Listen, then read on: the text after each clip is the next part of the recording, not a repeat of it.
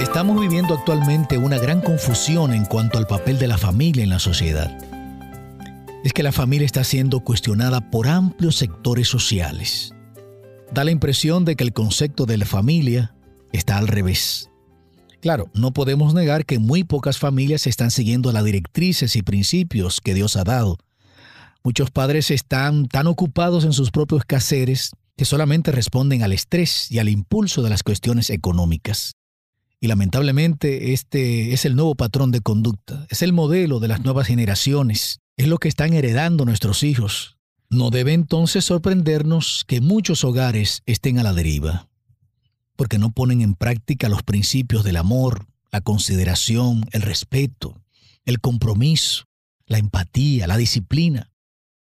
En otras palabras, el verdadero problema es espiritual. Lo espiritual tiene que ver tanto con las actitudes como con las acciones. Que un niño prefiera pasar más tiempo con los aparatos electrónicos que en compañía de sus padres no debe sorprendernos, porque lo que se siembra se cosecha. El llamado de hoy es que pongamos a Dios en el centro del hogar. Es una responsabilidad de todos. Es necesario que el hombre vuelva a ser cabeza del hogar, así como Cristo es cabeza de la iglesia es necesario que el hombre ame verdaderamente a su esposa, que la respete, que la honre, que la sostenga. El problema que afecta a la familia de hoy tiene solución. La solución es que nos volvamos a Dios.